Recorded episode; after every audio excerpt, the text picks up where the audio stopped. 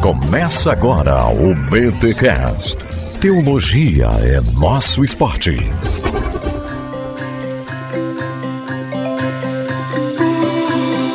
Bem, muito bem, muito bem. Começa mais um BT Cash de número 426. Eu sou o Rodrigo Bibo e é necessário não só pensar fora da caixa, mas agir fora dela. Hum. Olá, gente. Meu nome é Pedro Dutch. Grande privilégio estar aqui. Eu quero dizer que existe muita vida lá fora. Olha, a verdade está lá fora, já dizia Arquivo X. Olá, pessoal. Meu nome é Matheus Gouveia e espero conseguir falar na língua de vocês. Foi o que saiu. Foi o que saiu, né? né? Ficou meio arrogante assim, né? Oi, gente, eu vou tentar descer, descer no nível de vocês. Não, não, Mas agora fica assim, Matheus, pra, pra galera já achar que você é um cara arrogante e que vai tentar falar na linguagem dos mortais. Ficou ruim, né? Pra uma estreia no BTcast, ficou bem ruim, mas eu espero que você prove o contrário. Ô, Matheus, tu tá perdendo muita chance, hein, Matheus? É a segunda vez que tu perde comigo, hein, Matheus? O que, que é isso? Olá, gente, eu sou o Felipe Barnabé e eu só espero que a minha chance aqui não seja tão ruim quanto a do Matheus, né? cara, me pegou de gancho, que isso? Olha aí. Isso é sabedoria, hein, cara? Isso é sabedoria. A gente aprendeu com os melhores, os stand-ups comedies. Aí nos ensinaram a pegar os ganchos.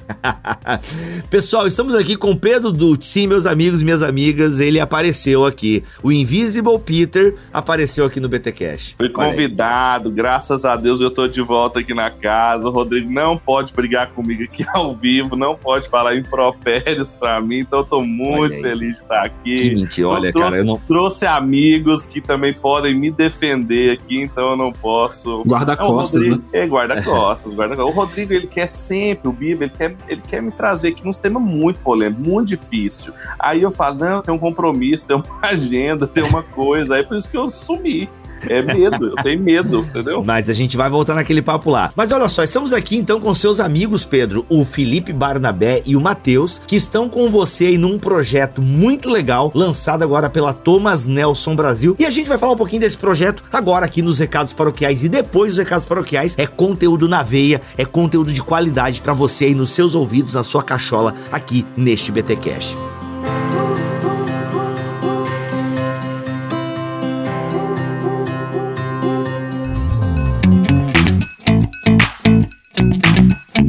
Cash. recados paroquiais dessa semana, Pedro Dutch, Felipe Barnabé e Matheus. A gente está aqui para falar do livro que vocês estão lançando pela Thomas Nelson Brasil, que é, qual é o nome do livro? A Vida do Lado de Fora. Mas o subtítulo eu não consigo dizer, Pedro. Como é que é o subtítulo aí?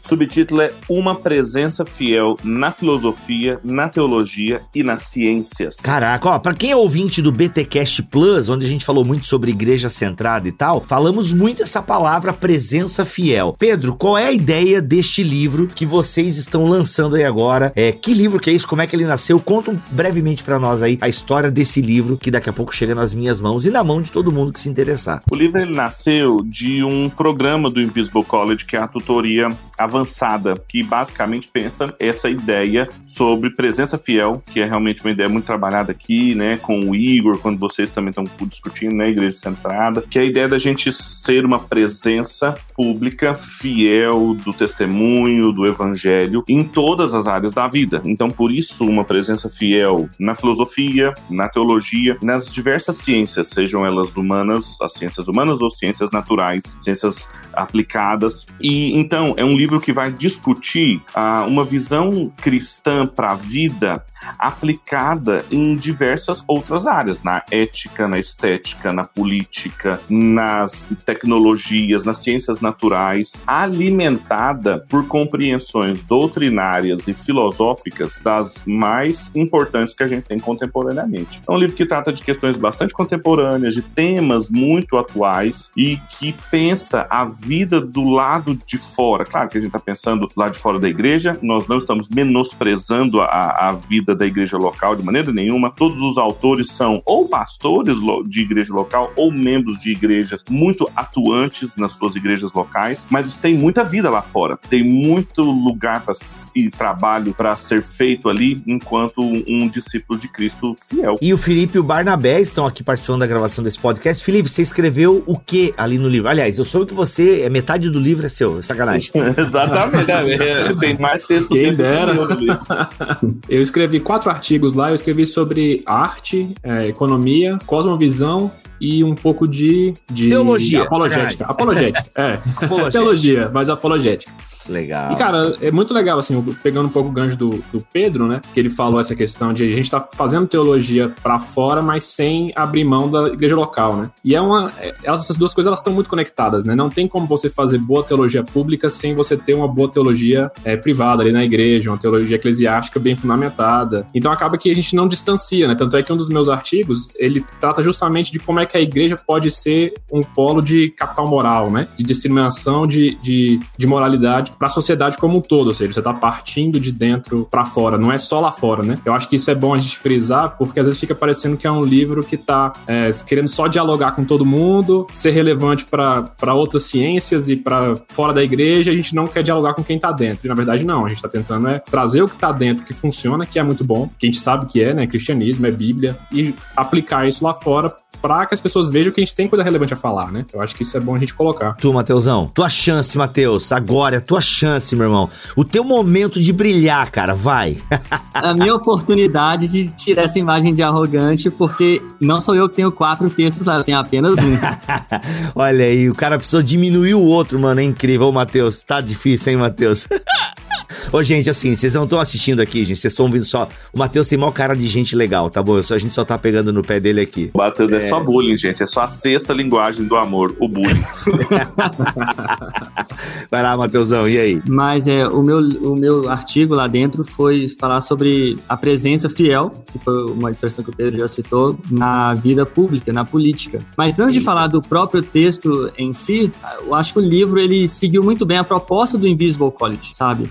E é, está ali fundamentado numa vida cristã de verdade, as pessoas ali dentro de uma comunidade, fazendo parte do corpo de Cristo. E não é uma vida que nasce do lado de fora, como se fosse um neném ali com um problema que foi gerado fora do outro. Não, ela nasce dentro e segue essa dinâmica de dentro para fora. Então, o livro nada mais do que é assim a expressão da proposta do Invisible College e eu fiquei muito feliz de participar disso. Gente, é isso então. A vida do lado de fora, uma presença fiel na filosofia, na teologia e nas ciências, organizado pelo Pedro Dutti e com a participação dos alunos do Invisible College, que também é organizado aí pelo Pedro Dutti, uma plataforma de ensino teológico online que tem formado pessoas aí para pensar teologia, filosofia e nas mais variadas ciências. E agora eles compartilham com vocês um pouco do que pensaram ao longo desses anos, a vida do lado de fora, uma presença fiel na filosofia, na teologia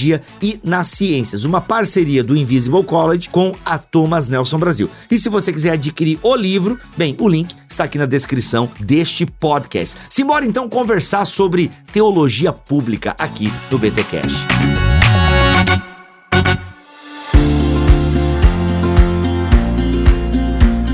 Gente, é o seguinte, o tema de hoje basicamente é teologia pública. Eu queria definições do que é teologia pública. Uns já criticam esse termo, dizendo que ele é um termo teológico que já nasceu morto, né? Tipo assim, teologia da missão integral. Teve um tempo de exposição no Brasil, no mundo. Hoje em dia ninguém fala mais em teologia da missão integral, ainda que continuem praticando muitas coisas bacanas e tal, enfim. Mas ninguém fala, né? É, a teologia reformada tá no auge. A gente fala em teologia reformada e tal. Tá né, tendo uma certa queda, bem que o Invisible College não vai deixar a peteca cair. O maior grupo de conversão à teologia reformada se chama Invisible College, tá? Só- só- vocês só não perceberam isso ainda, mas é isso. Ah, aí o que acontece? o Pedro vai me matar. Mas aqui, mas é verdade, Pedro, é, é verdade, é verdade. O Invisible College tá aí é, promovendo essa reflexão teológica tal. Então, assim, tem teologia reformada, teologia luterana, teologia pentecostal, enfim, a NPP, né? Aí, ó, meu Deus, a nova perspectiva de Paulo e tal, enfim. E aí se fala em teologia pública. Mas O que, que isso quer dizer? Alguns vão dizer que é um termo que já nasceu morto. É, por gentileza, meus amigos, expliquem-me, por gentileza, o conceito, né? O que vocês entendem. Acho que é importante, né? O que vocês querem dizer com teologia pública, por favor. É muito bom começar por aí, porque você permite a gente limpar um pouco esse terreno que é tão confuso mesmo. Realmente, eu, eu me lembro, foi muito legal você começar dessa forma, porque eu me lembro de ter lido um artigo, inclusive de um pastor presbiteriano que eu respeito muito, falando exatamente isso. Ele falou: olha, teologia pública ela é natimorta. Ele, ele usou A gente termo. leu o mesmo cara, então. foi, foi. ele, ele falou isso. Ele falou: olha, ela é natimorta. Porque assim, aqui no Brasil, ela começou uh, por, com duas universidades muito importantes aqui aí do Sul. O Bíblia estudou numa delas, que é a Este e a Unicinos, que são as duas grandes e importantes universidades de teologia pública aqui no Brasil, que tem departamentos, pós-graduações muito importantes e reconhecidas pelo MEC, é, de produção em teologia pública. Você tem lá o Rudolf von Sinner, por exemplo, escrevendo há muito tempo sobre isso. Você pega lá, tem várias definições sobre teologia pública. E aí a compreensão sobre teologia pública mais é, comum, que é trabalhada, por exemplo, nessas universidades, von Sinner, por exemplo, o primeiro volume das publicações sobre teologia pública, que são publicadas pela Ash em parceria com a Sinodal, por exemplo, uma coleção muito boa, por sinal, sobre esse assunto, ele pega lá o David Tracy e outros importantes autores, e a compreensão é essa, que é uma teologia que ela não é feita só para a igreja, mas ela é feita para a igreja, para a universidade e para a esfera pública, para a sociedade civil. Bem, existem outras definições, e uma definição de um autor muito importante que orienta muito o nosso trabalho, inclusive o currículo do avançado, que os estudantes aqui, e o Felipe Barnabé e o Matheus estudaram, escreveram sobre isso, que é o Kevin Van Hooser, que eles mudam um pouco. Eles têm uma, uma outra concepção de teologia pública, que aí ela não está assim tão natimorta, mas que renova um pouco os estudos em teologia pública. Por quê? O Kevin Van Hooser, quando ele escreve sobre o pastor como teólogo público, e ele vai definir lá o que é teologia pública, ou mesmo no drama da doutrina, ele vai dizer que o público do teólogo é o corpo de Cristo, é o povo que Deus está formando, é a igreja, é o povo de Deus. Então, a teologia pública, a teologia do povo, é o povo que Deus está formando. Então, o teólogo seria, e ele até usa uma definição do Antônio Gramsci, e aí o pessoal fica de cabelo arrepiado, porque é o cara do marxismo cultural. Ele é o teólogo orgânico, ele é o intelectual orgânico da igreja, porque ele é o, ele é o intelectual orgânico desse público. Ele, o Alistair McGrath, também usam a mesma imagem, né? A mesma definição, do intelectual orgânico. Nesse sentido, a gente teria uma teologia pública reformada, a gente teria uma teologia pública pentecostal, a gente teria uma teologia pública é, luterana, a gente teria uma teologia pública de diferentes abordagens teológicas. A gente poderia lembrar do Kuyper e do Bavinck como teólogos públicos, a gente poderia pensar no Miroslav Wolf como um teólogo público pentecostal contemporâneo, a gente poderia pensar em vários teólogos públicos, o próprio Van Hooser e tantos outros, como teólogos públicos, mesmo que a gente não faça essa dicotomia com um teólogo eclesiástico como aquele que escreve e pensa coisas para a igreja, e o teólogo público como aquele que escreve para a universidade ou para a sociedade civil e ele está querendo fugir da igreja. Essa é uma dicotomia que não precisa existir. E quando esse autor que a gente leu estava falando que ah, a teologia pública nasceu morta, ele estava querendo evitar esse tipo de fuga, mas não precisa disso. Quando a gente tem uma compreensão melhor. Então, a, a compreensão de teologia pública que a gente tem é essa alimentada pelo Kevin Van Hooser, que ele conhece desses autores que o próprio Von Sinner também trabalha, mas que alimenta uma compreensão de que os teólogos, eles fazem parte do povo de Deus, que abençoam todo mundo, eles abençoam a esfera pública, eles, eles abençoam a universidade, eles abençoam a sociedade civil, mas as mentes teológicas necessariamente pertencem aos corpos eclesiásticos. É, eu gosto muito da, da forma como o Huckmacher fala de, de arte, né, da, integração do cristianismo com a arte, né, e eu acho que dá para aplicar isso também para a teologia pública, que ele vai falar justamente que a, a, arte moderna, ela morre, né, naquele livro dele, que eu não lembro o nome agora, fui citar o livro esqueci o nome, né, mas depois a gente cita, que ele vai falar justamente que quando o cristianismo ele se isenta de estar ativo na arte, é quando a cultura começa a morrer, a arte começa a morrer, né, e ela começa a perder os valores que subjazem ela. Eu acho que a, a política, as, o público, né, o, o, espaço de fora funciona de forma muito parecida, assim. Se a gente aceita como o de que o cristianismo ele tem o que dizer para todas as esferas da vida e não só para a igreja, a gente tem que aceitar que ele tem o que dizer em todas as disciplinas, em tudo que está acontecendo lá de fora da igreja. Então o cristianismo ele tem que estar tá ativo nessas áreas, né? E ativo no sentido de mostrar o que, que as escrituras, o que, que a revelação de Deus tem para propor para o que está lá fora, para o que está acontecendo. Uhum. E eu acho que diálogo é que faz a teologia pública não, não ser morta, né? Ela a gente está simplesmente mostrando, olha só, a gente não está aqui pensando num vácuo, a gente não está aqui estudando uma Bíblia simplesmente para ter uma vida privada, simplesmente para ter um momento de devoção e, e ter uma oração antes da, da, alimentação com minha família. Não é só uhum. isso. Meu cristianismo ele tem que embasar tudo que eu faço, tanto aqui quanto fora. E ele vale para quem tá lá fora também. Não, aí eu, eu ia chamar até o Matheus, ou quem quiser responder, mas assim, eu concordo com tudo que vocês estão falando. Agora, em termos bem empíricos, práticos, as pessoas estão nos ouvindo? Né? Por exemplo, o Matheus falou sobre política, né? Se eu entendi bem, se eu prestei atenção Isso. no início da nossa conversa. Foi, né, Matheus? Você pegou esse teminha leve da política aí. Então, assim, as pessoas estão nos ouvindo, a gente tem algo a dizer. Concordo com o Kuiper, né? Quem sou eu para discordar do Kuiper e tal? Mas, assim, as pessoas querem nos ouvir, as pessoas, em termos. A gente tá conseguindo fazer teologia pública? A gente pensa em política, por exemplo. Pá, bancada evangélica, Silas Malafaia, João 8, 32 na boca do presidente, sem entrar em méritos aqui, tá, gente? Mas assim, é, a gente tá conseguindo comunicar, beleza, a gente é, é, temos essa função, temos algo a dizer para o mundo, tá? A gente tá conseguindo? Como é que tá esse negócio aí? Ô, ô Bibo, eu penso assim, que, só voltando aqui um pouco na fala do Pedro e do Felipe, e complementando com isso que você falou, essa teologia pública, da maneira mais simples possível para trazer aqui, é, tem que estar tá bem em, em, mente, assim, claro para a gente que não se trata, essa fuga, ela não pode acontecer porque eu não tô, não tá uma pessoa presente na academia ou na política que está desligada da comunidade de fé, enfim, do corpo. São pessoas que estão ali dentro e que expressam lá fora.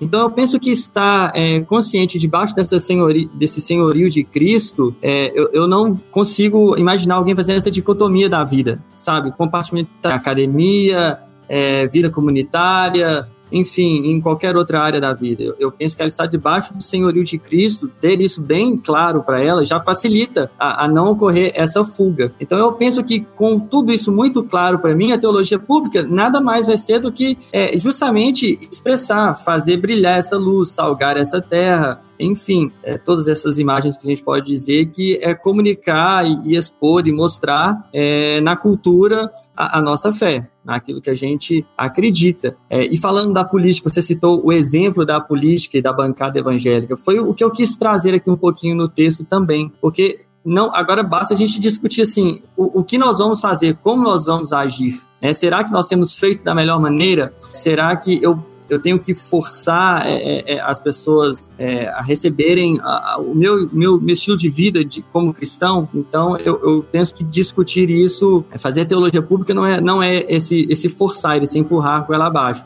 mas é justamente demonstrar vida, vida, demonstrar evangelho, demonstrar é, a, a minha fé.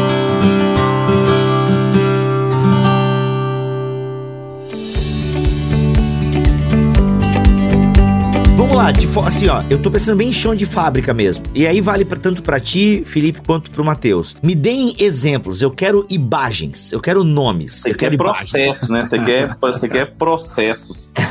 ó, eu, eu, lembro de alguns, eu lembro de alguns casos que me marcaram muito quanto a isso que você tá mencionando, sem fazer juízos de qualidades teológicas, foi o que você mencionou no começo. Mas, por exemplo, eu me lembro que eu fui muito marcado com uma palestra que eu, que eu ouvi de um professor da Faculdade Filosofia de São Paulo, é o Vladimir Safatli. Ele, então, é, ele foi ele chegou a, a ser é, concorrer para, por exemplo, governador de São Paulo, para ser candidato do PSOL para governador de São Paulo. Ele não chegou a concorrer, mas ele era um dos candidatos, se possível. Então, bem progressista. E ele, numa das suas palestras, falando sobre quatro elementos que transformaram a fisionomia política brasileira, isso em 2014, muito antes então do Bolsonaro ser eleito, tal, de transformação da fisionomia do política do Brasil. Ele falou de quatro elementos lá e um dos elementos que ele mencionou foi a teologia da prosperidade. Ele não é cristão, ele não era um cristão progressista e, e a análise dele me chamou muita atenção de quatro elementos apenas. Ele não tinha 12, ele não tinha seis, ele tinha poucas coisas para falar. O sermão dele lá tinha quatro pontos apenas. E ele, então, um dos, dos pontos, ele colocou a teologia da prosperidade. É, isso, isso chama atenção. Os efeitos públicos de uma teologia na, na sociedade sociedade civil. Então, se estão escutando a gente ou não, a resposta é sim. A pergunta é: qual teologia está sendo ouvida? É outra pergunta. Aí, ah, a, entendi. A, a, é porque teologia pública não entra no mérito se ela é boa ou ruim, entendi o teu ponto. Eu, isso, você perguntou assim, o que que é Aí depois eu falei, então a gente pode ter uma teologia pública reformada, a gente pode ter uma teologia pública anglicana, a gente tem uma teologia pública negra, uma teologia pública pentecostal, uma teologia pública da prosperidade, uma teologia pública da, da libertação, teologia pública gay, todo tipo de teologia pública. Agora, uma outra coisa é, é preciso fazer uma diferenciação muito importante sobre e, do conceito de presença fiel que a gente mencionou no começo, que ele é muito importante. Ele é uma resposta a outras outras é, abordagens de interação cultural, porque essa é uma abordagem de interação cultural, de, por exemplo, as ideias de cosmovisão, de transformação da cultura, que, por exemplo, foram muito comuns numa época, século XIX, século XX. Aí veio a ideia de fazedores de cultura, Andy e tudo mais. Aí veio a ideia de presença fiel. O que, que é a ideia de presença fiel? É de que a cultura, ela não é tão facilmente transformável. Você ser uma presença fiel, o que, que significa? É que ao seu redor as coisas não vão mudar tão facilmente, mas no que depende de você, você vai ser fiel o que, isso significa de, em termos micropolíticos e macropolíticos? Você faz parte de uma empresa em que a corrupção rola solto e que a maledicência rola solto e que todos os processos são viciados, mas quando isso chega na sua mesa de trabalho, lá você é uma presença fiel. Lá isso não acontece. Custe o que custar. Pode custar o seu emprego, pode custar suas amizades, pode custar a sua fama de arrogância, de prepotência, mas você ali é uma presença fiel. Quando o James Davidson Hunter pensou nisso, o que ele estava estava analisando lá no livro dele, To Change the World, é que comunidades muito menores nos Estados Unidos, como a comunidade judaica e a comunidade LGBT, muito menor numericamente, tinha muito mais expressão cultural do que a comunidade cristã, que era muito maior. Como também aqui no Brasil, comunidades teológicas muito menos é, preparadas teologicamente, a gente poderia pensar, e aqui a gente está fazendo juízo de valor, comunidades muito menos preparadas para ler as escrituras, lidar com elas, lidar com a grande tradição, estão influenciando ou ditando os rumos da fisionomia pública é, do Brasil do que outras comunidades, significa que quando a gente aposta numa presença fiel, nós estamos apostando uma outra abordagem de teologia pública, com custe o que custar custe é, a nossa relevância, custe as nossas amizades, custe é, até mesmo o nosso sumiço histórico. Tem muitas, tem muitas comunidades que simplesmente desapareceram historicamente, foram vencidas, mas foram fiéis. O, o, o, o, o Makoto Fujimura hoje tem um outro conceito que é o do cuidado com a cultura, que também é uma resposta a esses modelos é, de transformação da cultura, presença fiel e agora de, de cuidar com a cultura. Entendi. É, quando falo em transformação da cultura, você mesmo usou a expressão ali que é, é, é um processo lento e gradativo, né? Uma mudança de mentalidade, e às enfim. Vezes nem acontece. E às vezes nem acontece. E aí, assim, eu fazendo a minha leitura de leigo, ah, por exemplo, a gente teve recentemente o caso, né? Falando em termos de cultura, a gente teve o caso né, do filho do Superman que agora nos quadrinhos vai ser ah, bissexual, né? Ou seja, uma sexualidade não heterossexual, que é o que comumente a gente vê e tal. E aí isso gerou um alvoroço, enfim, tivemos um jogador de vôlei uh, que fez uma crítica bem simples e tal, mas que teve consequências complicadas, né? Bem, mais ou menos, né? Que agora ele vai, né, vai ganhar muito mais seguidores e vai ganhar muito mais dinheiro sendo político do que jogador de vôlei. Mas enfim, não é o ponto. O ponto aqui é que parece que a mudança cultural já está acontecendo e esse grupo bem menor, que é o grupo LGBT, gente, eu vou usar só LGBT aqui, tá bom? Eu sei que a sigla é bem maior, mas por favor, não estou menosprezando, é porque é, muda muito e aí é difícil acompanhar, mas LGBTQ+, vai. Então assim, é um grupo menor comparado aos heterossexuais, é um grupo menor comparado aos cristãos, aos conservadores, enfim. E fez muito barulho. E a gente tá vendo cada vez mais Felipe, as peças culturais, né, tendo a representatividade, né? Então nós temos a, as mulheres ganhando um certo espaço, nós temos aí os personagens trans, os personagens bi, os personagens gays, enfim. A Marvel, inclusive, né? Eu não vi o filme ainda, mas parece que tivemos o primeiro beijo gay uh, na Marvel, enfim, no, no filme Eternos. Não sei se vocês já assistiram, mas eu ouvi comentários, enfim. Em Star Wars nós tivemos um beijo gay. Não sei se foi no episódio episódio 8 ou no episódio 9, não lembro. E aí estamos falando da Disney, né? É, especulações que a princesa Elsa, é, da, da Frozen, né? Desculpa, só quem é pai de menina vai pegar a referência, mas que a Elsa possa ter um, um, né, um romance uh, uh, lésbico, enfim, né? Aliás, as princesas da Disney já não tem mais essa questão do homem e tal, aquela coisa toda, né? Então a gente vê uma mudança cultural aí acontecendo e, cara, eu não vejo uma voz cristã, eu não vejo uma voz uh, conservadora. A gente já não perdeu essa batalha cultural nas artes, a gente ainda tem algo para, aliás, que a gente tem algo para dizer, eu, a gente tem, mas, cara, como é que tu analisa esse cenário, Felipe? Já que você falou aí de cosmovisão, você falou de artes, porque parece que essa batalha cultural a gente já perdeu e a gente tá agora criticando é, gibizinho da DC, entendeu? Sim, é, eu concordo, assim. Eu não acho que a gente perdeu, mas eu acho que a gente tá, tá bem atrás, né? A gente deixou o campo de batalha rolar solto e agora a gente tá tendo que correr atrás do prejuízo, assim. E é, é isso que o Pedro falou, né? A gente tem que se colocar como uma presença fiel, porque querendo ou não, a gente não tem essa capacidade de transformar a cultura por nossos próprios esforços, né? O que a gente pode fazer é o que é, é o papel profético mesmo de criticar, de apontar o que, que tem de errado, de mostrar biblicamente o que que tá é, tá, não está de acordo com o que a gente acredita, né? E aí é, tem algumas coisas interessantes que a gente pode discu é, discutir aqui, que é, por exemplo, às vezes, para a gente poder ser escutado e ter o direito de falar, a gente tem que permitir que outros falem também. Então a gente às vezes vai ter que aprender a dialogar com essa pluralidade de opiniões, mesmo que a gente discorde delas,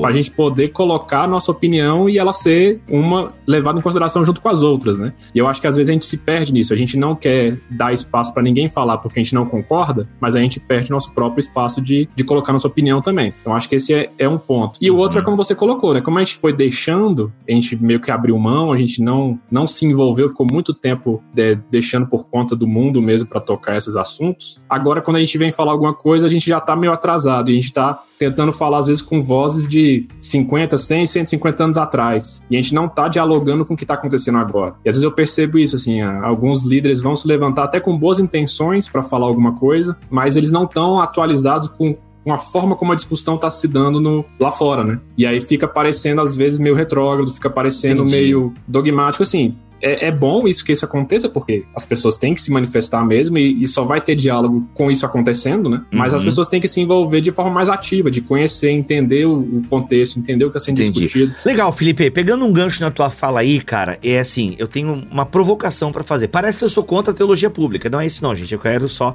provocar os meus ah, convidados aqui. Só querendo Você... botar fogo no parquinho, né, Bia? Exato, exato. Tô sendo pago para isso, inclusive. Isso é muito bom. Mas, falando sério, Felipe, E Mateus e Pedro, por favor, se manifestem. Você falou assim que a gente tem que aprender a dialogar, né? Inclusive no seu texto no livro você fala sobre apologética, você fala sobre cosmovisão, que são temas aí que acho que casam bem com o que a gente está discutindo agora. Acho que o cerne, né, da, da teologia pública passa pela cosmovisão e pela apologética. Então, a minha pergunta é, vamos trazer o caso recente. Eu sei que é polêmico, eu sei que e, e o Bibotalk não tem esse hábito de entrar nas polêmicas e tal, mas eu tô aqui entre amigos e tô com pessoas maduras. E eu acredito que a audiência do Bibotalk é uma audiência bem madura. Eu louvo a Deus por isso, inclusive pela nossa audiência madura, porque até quando a galera não concorda com a gente, e isso acontece até com uma certa frequência, a galera entende o que nós estamos fazendo aqui e respeita o ponto de vista do convidado e por aí vai. Eu disse isso para vocês sentirem bem à vontade na resposta de vocês. Então, a minha pergunta é a seguinte: tá, pegando o caso agora do quadrinho da DC Comics que tem agora um personagem que é o filho do Superman, né? O ícone do super-herói. Uh, ele é assumidamente bissexual, se não me falo. Enfim, ele tá beijando um homem. Não sei se ele é gay ou se ele é bissexual. Eu fiquei meio por fora da discussão. E aí nós tivemos então um posicionamento de um jogador de vôlei que foi um posicionamento bem whatever, Tipo, com certeza não foi homofobia, como isso eu já dou minha opinião aqui. Eu não achei homofóbico o comentário dele, não promoveu a violência contra nenhum tipo de, de, de pessoa, enfim. Mas ele fez, ele se mostrou contrário, né? Ó, vai vendo isso vai dar e tal. Então, assim, como é que seria o jeito cristão? Como é que seria apologética? Porque, né, como é que seria a nossa apologética diante desse fato, diante dessa manifestação artística? Como deveríamos nos portar? Como fazer teologia pública diante, por exemplo, de uma série da Netflix que vai ter, sei lá, pedofilia? Ou como já teve exposição de corpos de meninas de menos de 13 anos, né? Não lembro qual foi a série agora, né? Uma sensualidade é, exacerbada de corpos femininos é, infantis. Ah, enfim, assim, tivemos, por exemplo,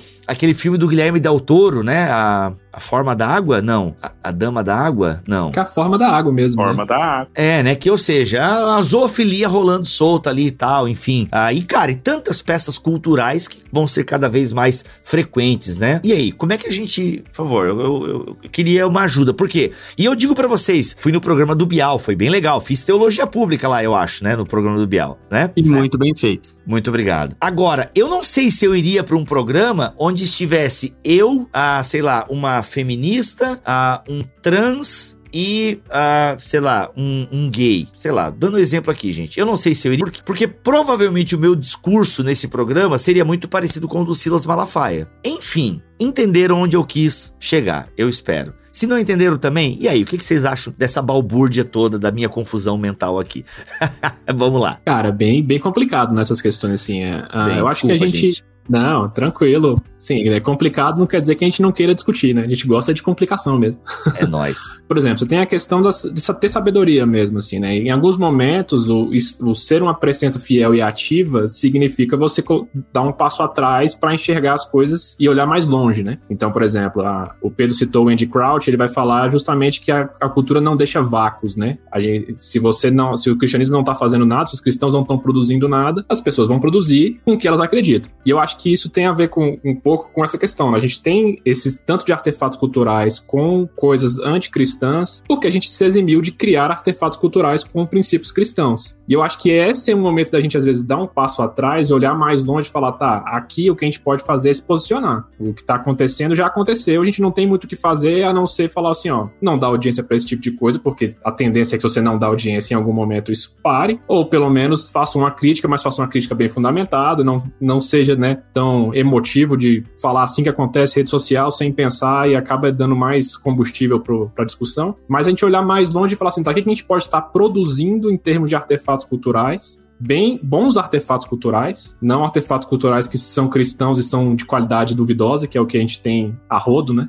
Mas bons artefatos culturais que vão mostrar princípios diferentes e vão ser levados em consideração porque eles têm uma qualidade boa. E aí isso é você estar tá pensando em longo prazo. Como o Pedro falou, a gente não, uhum. não muda a cultura de uma hora para outra, né? A gente Exato. tem que sempre estar tá pensando em estar tá ativo durante muito tempo, eu acho. O que, que vocês acham, Matheus? Não, eu, eu, eu, queria dizer assim, eu sou a favor da, do cristão se manifestar, se posicionar. Quem quiser fazer boicote, que faça. mas é, essa questão da presença fiel, tem certos espaços ou certos ambientes dizia que eu vou chamar de novo assim a figura de uma criança. Tem certos ambientes, certos espaços que a presença de uma criança ela não é bem desejada. É, vê, se vocês vão me compreender aqui. Faltaria maturidade, sabe? Tem, tem, tem lugar que é conversa de adulto. Tem, tem lugar que é, a conversa não é para adolescente ou para criança. E assim, às vezes eu penso que falta exatamente maturidade na hora da igreja, na hora do cristão se posicionar. Ou, ou aí, e, e quando lhe falta maturidade, inevitavelmente, ou ele vai né, se colocar muito passivo na situação e, e abre mão, e ah, o gibi tem essa cena, tem, tem isso acontecendo, meu filho não vai ver, não tem contato nenhum, quero protegê-lo aqui, ou às vezes ah, vai para o outro extremo, que, né, que é de promover certos movimentos em redes sociais que são muito mais agressivos do que educativos, são muito mais agressivos do que traz luz ou, ou, ou, ou simplesmente faz uma boa teologia pública. Então, é, às vezes falta é justamente essa maturidade que eu penso que é uma consequência de ter importado certas teologias que já foi citada aqui. A gente trouxe isso para o Brasil e falando do contexto brasileiro, uma igreja e da minha bolha, viu, Bíblia? Eu tô falando assim da minha bolha, do meu Exato. dia a dia. É muito questão, é muito moralista, é muito legalista ainda, ainda é, tem uma certa dificuldade no seu relacionamento com a cultura e pelo zelo demais é, acaba tomando uma atitude que não é legal, que, que, que muitas vezes não seria a, a ideal para o momento. Então, eu penso que a questão de trazer uma maturidade na teologia é fundamental para essa manifestação de, de, de, apologética e enfim. Isso que o Mateus e o Felipe falaram significa que a postura de teologia pública ela não é monolítica em todos os momentos. Significa que em determinados momentos a gente vai ter postura de aceitação, em outros momentos a gente vai ter postura de antagonismo, em outros a gente vai ter postura de reforma, que, que nos estudos é, tradicionais isso chamou de modelos de interação com a cultura. A gente não precisa escolher um modelo, ficou parecendo aqueles cinco modelos clássicos, né? Cristo contra a cultura, Cristo a favor da cultura, Cristo da cultura. Fica parecendo assim, eu preciso escolher um. Não. A gente, a gente tem uma postura dinâmica de momentos diferentes, a gente se assume uma postura de formas diferentes. Tem momentos que a gente. E, e às vezes com a mesma pessoa. As, e, e, isso, assim, é, a gente separa didaticamente. Mas numa conversa, de, em vários, de vários é, momentos específicos, a gente assume posturas distintas. Olha, nesse momento aqui eu concordo com você, eu aceito completamente isso. Em outros é o antagonismo radical. No outro é, é só uma reforma que a gente tem que fazer. Porque não é uma postura normal. Agora, tem, uma, agora tem uma, uma outra coisa que o Felipe menciona, que é o seguinte, que, ah, por outro lado, a gente tem que... É, o cristão, ele, ele tem uma formação cultural, infelizmente, medíocre, o cristão brasileiro que é o seguinte: não só na coisa do boicote, assim, porque a gente pensa é só o boicote, a reação, mas a, a, quando a gente pensa em cinema, quando a gente pensa em arte, assim, nós somos muito pobres quanto a isso. Ah, não tem como fazer teologia pública, não tem como você dialogar. Quando você vai conversar com alguém, pensa, por exemplo, quando você vai conversar com alguém, como o Matheus começou aí muito bem o, o podcast, você vai conversar num outro idioma com uma outra pessoa,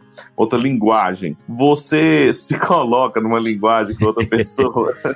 Tadinho, Matheus você coloca numa outra linguagem com outra pessoa, você tá, sei lá, falando com um americano, com um inglês, com um alemão. Às vezes você tem muito que dizer para ele, só que você não sabe a língua dele, o idioma dele. Não adianta você ter muito conteúdo se você não sabe falar. Você não sabe usar as palavras. Você não sabe falar recheio, você não sabe falar telhado, você não sabe falar as coisas. Você não vai saber se comunicar. Então, a, a igreja não sabe usar as formas de linguagem da sua cultura. Ela não sabe. Ela não... Ô Pedro, mas vou te interromper aqui. Interrompe. Mas, por exemplo, a nossa cultura, de forma geral, ela não tem ficado cada vez mais rasa? A própria cultura, de forma geral. Não dá para fazer teologia no TikTok, velho que é onde a galera tá. Dá para fazer? Não sei. Dá, eu acho que dá. Assim, a gente é mais, a igreja, ela é mais superficial do que a cultura em geral. A minha tese é essa. A cultura em geral, a minha hipótese é que a cultura ela parece superficial. Os produtores culturais, eles parecem superficiais, mas eles não são. Eles conhecem as dinâmicas, eles sabem o que está acontecendo numa rede social, eles sabem o que funciona no mercado, eles sabem. Por exemplo, você mencionou o caso de um cancelamento específico do atleta aí, mas você sabe, você trabalha com, na rede social, Bibi, você sabe o que, que, que ser cancelado hoje em dia é um negócio. Ser cancelado hoje não é um acidente. Ser cancelado hoje envolve métrica, envolve algoritmo, envolve pixel.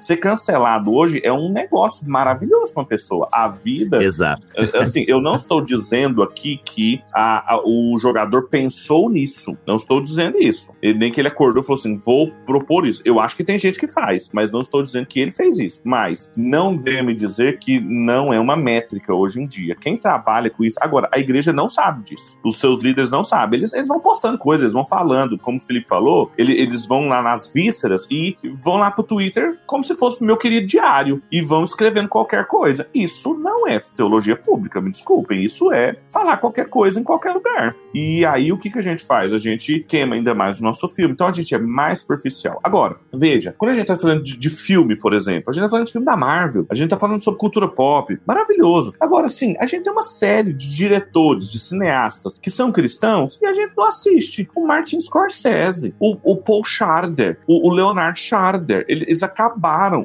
Tem um filme, inclusive, agora agora, o, o, jogador de cartas, o contador de cartas, que é do Paul Schrader com o Martin Scorsese. E assim, o Scorsese não foi nem indicado na, na, na, no último Oscar, assim. Tem até um meme dele, tipo assim, não, foi, não ganhou nada. E assim, agora, o Oscar é dinheiro, é, é visibilidade, é, é, é, um sistema, gente. Agora a gente vê a igreja, que deveria ser o com a contraconduta, o antissistema total, preocupada e procurando entender e balizar-se pelas métricas de, do sistema é, cultural como um todo, aí nós estamos falidos mesmo. Assim. Aí, aí a gente mostrou que a gente não sabe absolutamente nada.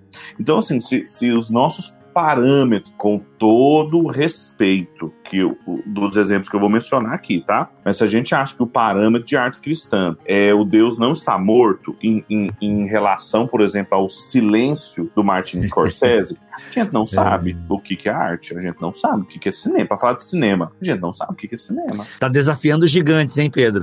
A gente não sabe. Não, a gente, a gente não estudou estética. Então, assim, a gente estuda estética lá no INC, o livro tem, um, tem uma seção sobre estética. Estética é uma ciência. Estética, estética tem critérios. Estética, estética tem estilo, estética tem é, apelo, estética não é apologética. Não é para você falar assim, olha, um, um quadro, uma, um, um, um, filme, não é assim, um dia existiu um homem lá em Nazaré que chamava Jesus. Não, é, estética é sugestivo, é, é da ordem da sugestão, é fino, é, é, é belo. Veja, veja uma vida escondida, veja, veja a árvore da vida. Aquilo lá é uma obra de arte, entendeu? Não é, uma, uhum. não é uma uhum. peça panfletária. Panfleto é outra coisa. A gente precisa Entendi. de panfletos. Eu gosto de panfletos. Eu já dei umas panfletadas por aí. Mas arte é outra coisa. E assim, a gente precisa de panfletos e a gente precisa de arte. O que a gente não pode fazer é chamar panfletos de arte e arte de panfleto.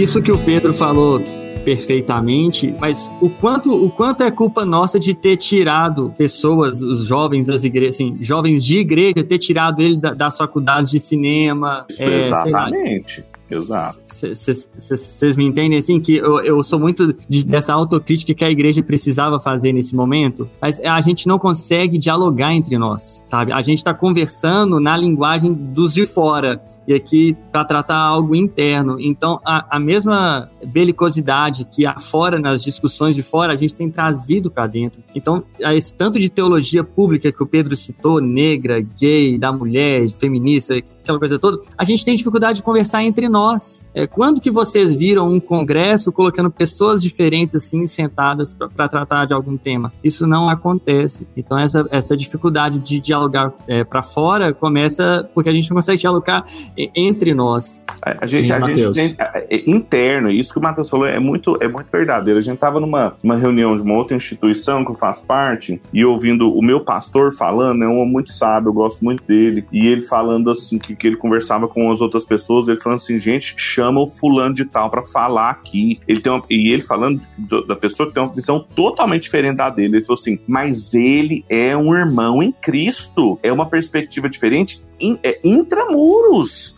A gente vai discordar em Cristo. Nós não estamos chamando um ímpio. Nós não estamos chamando. É, é, é alguém assim que discorda. O fulano ainda tá. É da mesma denominação ainda. Pelo amor de Deus. Uh, sabe? É, é, é, de um nível de imaturidade teológica, da discussão. Agora, quanto mais quando a gente for fazer isso na esfera pública, a gente uhum. é, quando a gente vai falar de cinema, faculdade de cinema, quando, quando a gente tira os jovens da, da, faculdade de arte e tal. Então, como é que eles vão produzir artefatos culturais? É claro, a gente fica, a gente fica é, criticando as produções culturais tal, mas assim, não, é o melhor que dá para fazer mesmo quando você não tem estudo técnico, quando você não tem. Lembra? Eu lembro quando o Leonardo DiCaprio, a gente fica curtindo muito com o Leonardo DiCaprio, tadinho, que ele nunca tinha ganhado um Oscar e tal, e, mas vocês se lembram do, da, da cerimônia, quando ele ganhou, a quem ele dedicou? Ao Martin Scorsese, um diretor, um cineasta cristão. A, a, a quem ele dedicou? A quem ele falou assim: quem me fez enquanto o ator que eu sou? Martin Scorsese. Então, assim, gente,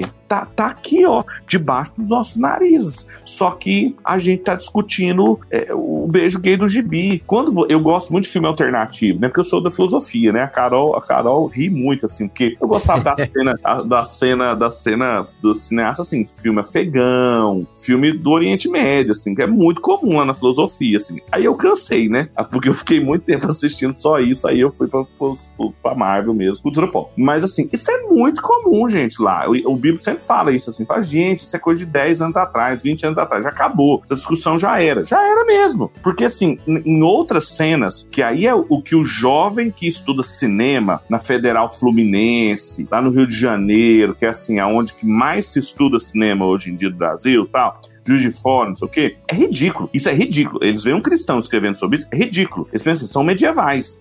Na pior acepção do medievo, né? Uma época maravilhosa. Eles, assim, é, é, é bizarro que eles estão falando, perdendo tempo com isso, gastando, gastando bytes com isso. Por quê? Porque o, o que acontece no, no cinema da Índia é, é, é, é muito mais louco. O Pedro Almodóvar, a pele que habita, ou então a forma da água, o transhumanismo, enquanto a gente tá discutindo aí. Sendo que os gibis da Bienal lá de São Paulo, alguns anos também, dois, três anos, do, a mesma coisa, a mesma cena, de um gibi, a cena que já aparecia há pelo menos 10 anos. O Iamarino, o Guilherme Iamarino do Projeto Solo, que gosta muito de gibi, parece que o Bibo também, eu sei, gosta. Essa cena já tinha aparecido também há Sim. pelo menos uns 10, 15 anos, assim. É verdade, ó, é nesse cenário que a gente aparece, né? Como aqueles conservadores que ficam apavorados por uma coisa que já é antiga, batida, e a gente acaba dando foco, né, desnecessário. É sempre reativo, né? Sempre reativo, sempre. E é por isso, cara, assim, que eu tenho uma visão às vezes meio pessimista, até num grupo que eu tenho com o Pedro, com outros amigos e tal.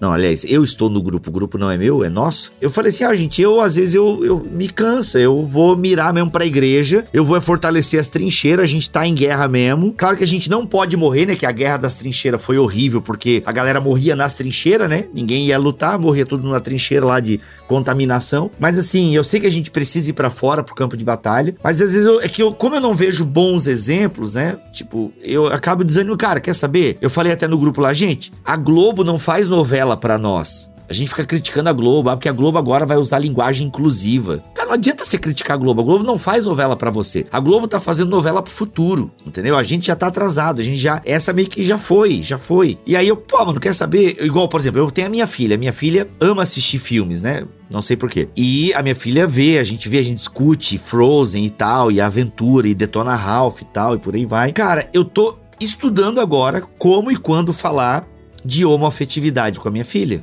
Entende? Por quê? Porque a minha filha ainda vive numa bolha.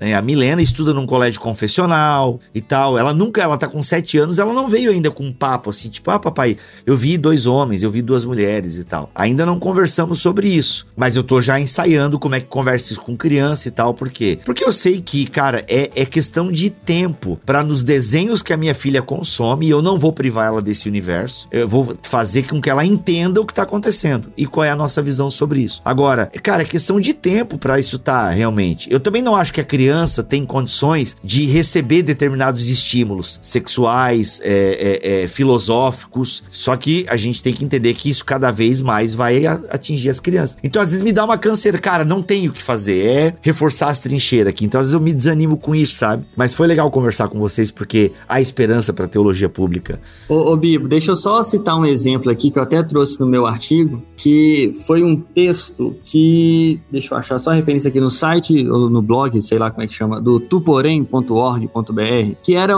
um dos textos presentes no guia do, do, do Invisible College, do avançado, falando quando nos retraímos o evangelismo e os limites do pluralismo. Enfim, ele, ele traz a questão de que é, e pega a Holanda de, de, de Kuyper ali como exemplo, de que a, a, sua teologia e a sua atuação foi muito próspera ali, foi deu, deu muitos frutos, enfim. Como que depois da Segunda Guerra, aquilo, vamos dizer a palavra assim, ruiu, não sei se seria a palavra ideal, mas mingou, o que mingou. mingou. Isso, isso, exatamente. Então ele vai tratar, ele vai levantar essa questão e, e ele chega assim, ele até cita que no começo do século ali havia uma política para fazer grupos menores que são hostis, mas vi, viverem, existirem, coexistirem. E uma das conclusões que ele chega, pelo menos, é que foi é, a, a, única preocupação da comunidade cristã ali foi simplesmente é, manter esse convívio. Não se preocupou em fazer o evangelismo. Ele tem uma expressão, eu não sei se eu vou conseguir achar assim tão fácil, infelizmente, mas assim, é,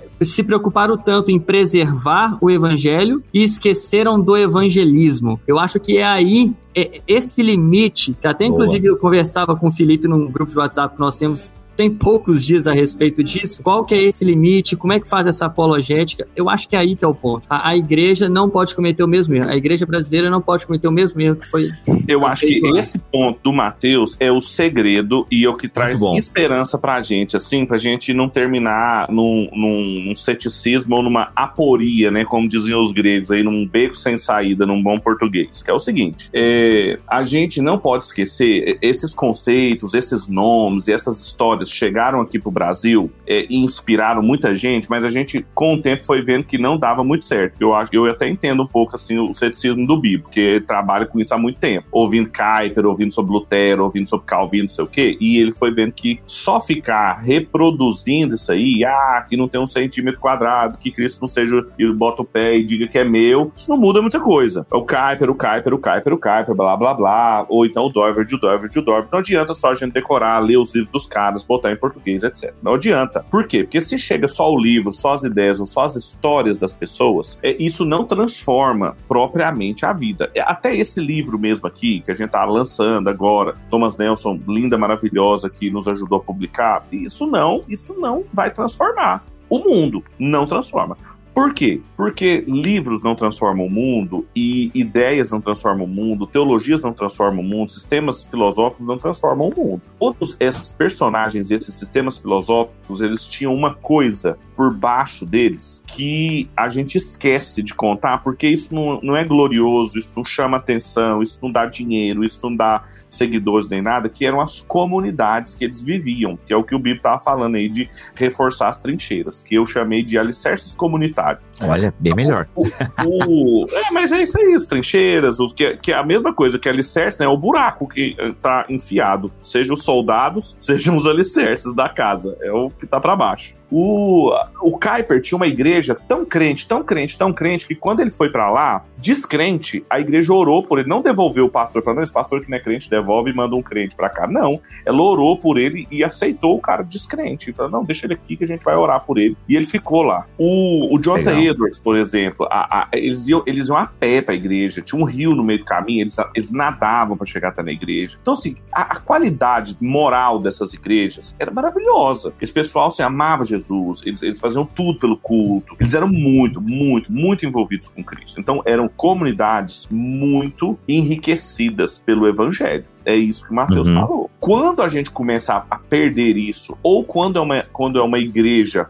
sem isso, que eu acredito que é o tipo de igreja é, que o Brasil teve, infelizmente, o tipo de evangelização que o Brasil teve. Dom Robson Cavalcante dizia que o Brasil tem 3 quilômetros de extensão de igreja e 3 centímetros de profundidade infelizmente, Caraca. É, é, a gente nunca vai conseguir produzir esses Kuipers, esses Doivers, esses Hookmakers e esses sistemas teológicos que são capazes de transformar. Por quê? Não é porque a gente não escreve livros, não é porque a gente não tem os caras brilhantes, não é porque a gente não tem as... A gente tem todas essas coisas. A gente, inclusive, já tem essas coisas nas nossas próprias línguas. É porque a gente não tem as comunidades vibrantes. Então a gente tem que trabalhar nisso, nas igrejas, tem que plantar novas igrejas, tem que pastorear essas igrejas, tem que cuidar das famílias, tem que ensinar os filhos, igual o Bíblia está falando, tem que cuidar dessa geração, tem que ensiná-los o que é cinema, tem que ensinar o que é coisa de qualidade, tem que ensiná-los a fazer, tem que ensiná-los, tem que cuidar, tem que cultivar os seres humanos. Aí a gente está falando de cuidar do povo, pastorear o povo, que é, aí a gente volta no que a gente começou a falar, que é a teologia pública, que é a teologia do povo, os intelectuais orgânicos da igreja, do grupo, povo de Deus, que Deus está formando. Aí a gente está trabalhando naquilo que dá condições, isso não é o, o, a teologia pública, mas isso dá condições para que os teólogos e a teologia pública floresça, para que o bem comum aconteça, para que os falsos mestres, o falso ensino possa ser silenciado. Ele não deixa de acontecer, mas ele é silenciado. Aí a gente tem, quando a igreja, ela é trabalho. Então é isso que a gente tem que, que trabalhar. Exato. Fala. Ô Pedro, você comentando aí, me lembrou uma coisa que o meu pastor me disse uma época. que foi o, o Emílio, né, meu pastor, Emílio Garófalo, e eu tava falando com ele que eu queria escrever ficção, né, eu ainda tenho um sonho de escrever ficção um dia. E ele falou para mim, ele falou, cara, você... Eu perguntei, ah, como é que eu faço para, por exemplo, passar princípios cristãos na escrita, né, que ele é uma coisa que ele, que ele faz bem. E ele me falou uma coisa muito interessante, ele falou, cara, você não precisa se preocupar em passar isso explicitamente. Se você tiver com a sua visão de mundo cristã, o seu cristianismo muito bem fundamentado, isso vai transparecer naturalmente. E aí eu lembrei disso quando você estava falando, né? Se a gente está investindo nas comunidades, está investindo em um cristianismo de qualidade na igreja, e a gente está mandando essas pessoas, olha, vão para fora estudem também o que está lá fora, mas vocês têm sedimentado no seu coração a palavra de Deus. Vai transparecer isso na teologia pública deles. Isso vai, viver. corretamente. Exato. Vai viver, vai casar, vai fazer negócios, vai, vai fazer arte, uhum. vai fazer política, vai viver. Porque se foi bem discipulado, se foi bem cuidado, faz parte de uma igreja genuína e verdadeira, essa coisa, a, a, gente tem que crer no poder do evangelho, a gente tem que. O, o Espírito Santo habita na pessoa. É, não é possível que o fruto do Espírito não vai florescer na vida dele. É, não, é só pro ouvinte, assim, se sentir um pouquinho frustrado. Poxa, a vida do lado de fora, teologia pública, e a gente tá fazendo crítica, assim, para nós, para dentro da igreja, só pra ele não se sentir um pouco frustrado. Mas eu lembrei também, é, vocês falaram aqui do, daquela série que vocês fizeram no BTCast Plus, a Igreja Centrada, e com a presença Isso. do Igor Miguel. O Igor Miguel, que também está presente no... Posso falar, Pedro? Nem... Pode, pode falar, pode. Ele é, o, ele é o que faz o prefácio do livro. Exato. Isso. Ele recentemente parece que expôs esse movimento para dentro um pouco, né? Ele falou, olha, eu vou dar, uma olhada aqui para dentro, trabalhar aqui de dentro primeiro, para depois voltar a, a, a, falar de teologia pública. Ele próprio fez esse movimento. Então, para que o ouvinte entenda que, apesar de não ser propriamente teologia pública, às vezes o que a gente falou aqui em certos momentos, mas é necessário para que ela aconteça. Bem, eu acho que o Pedro já deu a fala final dele, né? Foi maravilhosa essa fala final do Pedro aí. Ah, queria dar a oportunidade então agora, Felipe e Matheus, se vocês tiverem uma fala final, aquela saideira, a hora é agora. Cara, minha saideira eu diria que a igreja tem que se importar mais com a cultura, com o que está acontecendo lá fora, no sentido de dialogar com ela. Não se esquecendo de fundamentar as escrituras no coração, que isso é, é essencial, fundamental para um bom diálogo, mas não abrindo mão de entender o que está acontecendo lá fora nas diversas disciplinas, nos diversos contextos. Porque só assim a gente vai conseguir fazer um diálogo de qualidade, mostrando aquilo que a gente tem de melhor, né? Que é o cristianismo, que é o evangelho, que é a palavra de Deus. Eu diria isso. Muito bom. É. Mateusão, sua saideira humilde. É, o, o Bigo, eu quero deixar aqui como despedida, na verdade, um incentivo o que me ajudou muito nessa caminhada com o Invisible College, é, inclusive, foi enxergar a Bíblia de uma maneira maior. Eu, eu, eu, comparo com um drone, sabe? Uma visão lá de cima, enxergando a grande narrativa. Eu quero incentivar é, os seus ouvintes a, a isso, porque isso me proporcionou, pelo menos, é, um pouquinho mais de humildade. Agora, fazer conversando. não poderia deixar passar isso, mas brincadeiras à parte, é, isso me proporcionou ser um pouco mais é, com outras tradições. Ali no Invisible College, apesar do que o Bibo falou ali, questão de reformado, aquela coisa toda, eu não sou reformado, mas eu estou ali no Invisible College e, e cara, eu amo aquele lugar, eu amo aquele ambiente, eu amo as pessoas que ali estão e eu recomendo isso. Muito bom, muito bom. Gente, é isso aí. Pedro, Felipe e Matheus são um dos autores que estão aí neste lançamento da Thomas Nelson Brasil, A Vida do Lado de Fora. Uma presença fiel na filosofia, na teologia e nas ciências. Ou seja, galera, é um livro que vai falar sobre o diálogo, sobre apologética, sobre a fé nas mais variadas esferas da sociedade. Tem quantos autores aí, gente? Ó, temos, temos, Tem caramba, bastante 20, gente, né? Três, são 20 estudantes e mais três pessoas, eu, o Igor e o Kaique. Que legal, que legal. E aí, o, aqui no prefácio eu tô vendo que você tem os temas, né? E aí cada tema vai ter é, divisões com outros capítulos escritos por autores diferentes. Então tem o drama da doutrina, aí uma galera escreve sobre isso. É isso? Uma fé para para a vida, legal. Filosofia cristã, a certeza da fé, a trindade contra as tretas. Opa, acho que é o primeiro capítulo que eu vou ler. legal. A Trindade contra as tretas. Tem, treta, tem treta, não, tem texto do Felipe aí. Olha aí, uma fé que traz luz, a vida do lado de fora, trabalhando para o bem comum, nossa relação com o dinheiro. É aí, o crente tem que dar dízimo? Sacanagem. Nós trabalhamos com dinheiro. Deus é criativo. Palavra e natureza de volta para o futuro. Olha aí, com certeza texto do Bruno Maroni aqui no final. Sacanagem. Sim, sim, tem. Olha aí, gente. Aí tem a conclusão, né, do Kaique Fernandes, que é aí também o idealizador do Invisible College, junto com o Pedro. E tem o prefácio do autor aqui da casa também, e integrante do Bibotalk, Igor Miguel. Muito, aliás, eu li o, a introdução do Igor Miguel, muito bacana. Gente, parabéns, parabéns por essa iniciativa. Parabéns, Pedro, pelo Invisible College, que é, assim, uma plataforma de realmente levar educação, ensino uh, para os mais variados cristãos. Eu realmente faço a brincadeira que é uma armadilha reformada, mas é, é, tem muita coisa boa, tem ajudado as pessoas a pensarem a sua fé. Parabéns por isso. E, cara, glória a Deus por esse livro aí, que de alguma forma é mais uma pedra nessa coroa aí do. Eu não vou dizer que é a coroa, porque o, o Invisible College tem muito suco ainda para dar para a igreja brasileira, tem muito a ser desfrutado ainda. Então eu não diria que é a coroa do Invisible College, mas, né, quem sabe projetos futuros aí, outras mídias, quem sabe? Olha aí, né? Por que não, né? E agradecer muito a Thomas Nelson, né? Assim, que ela, ela proporcionou isso, uma grande confiança, né? Por autores, autores que nunca publicaram, mesmo assim, né? Eu fico,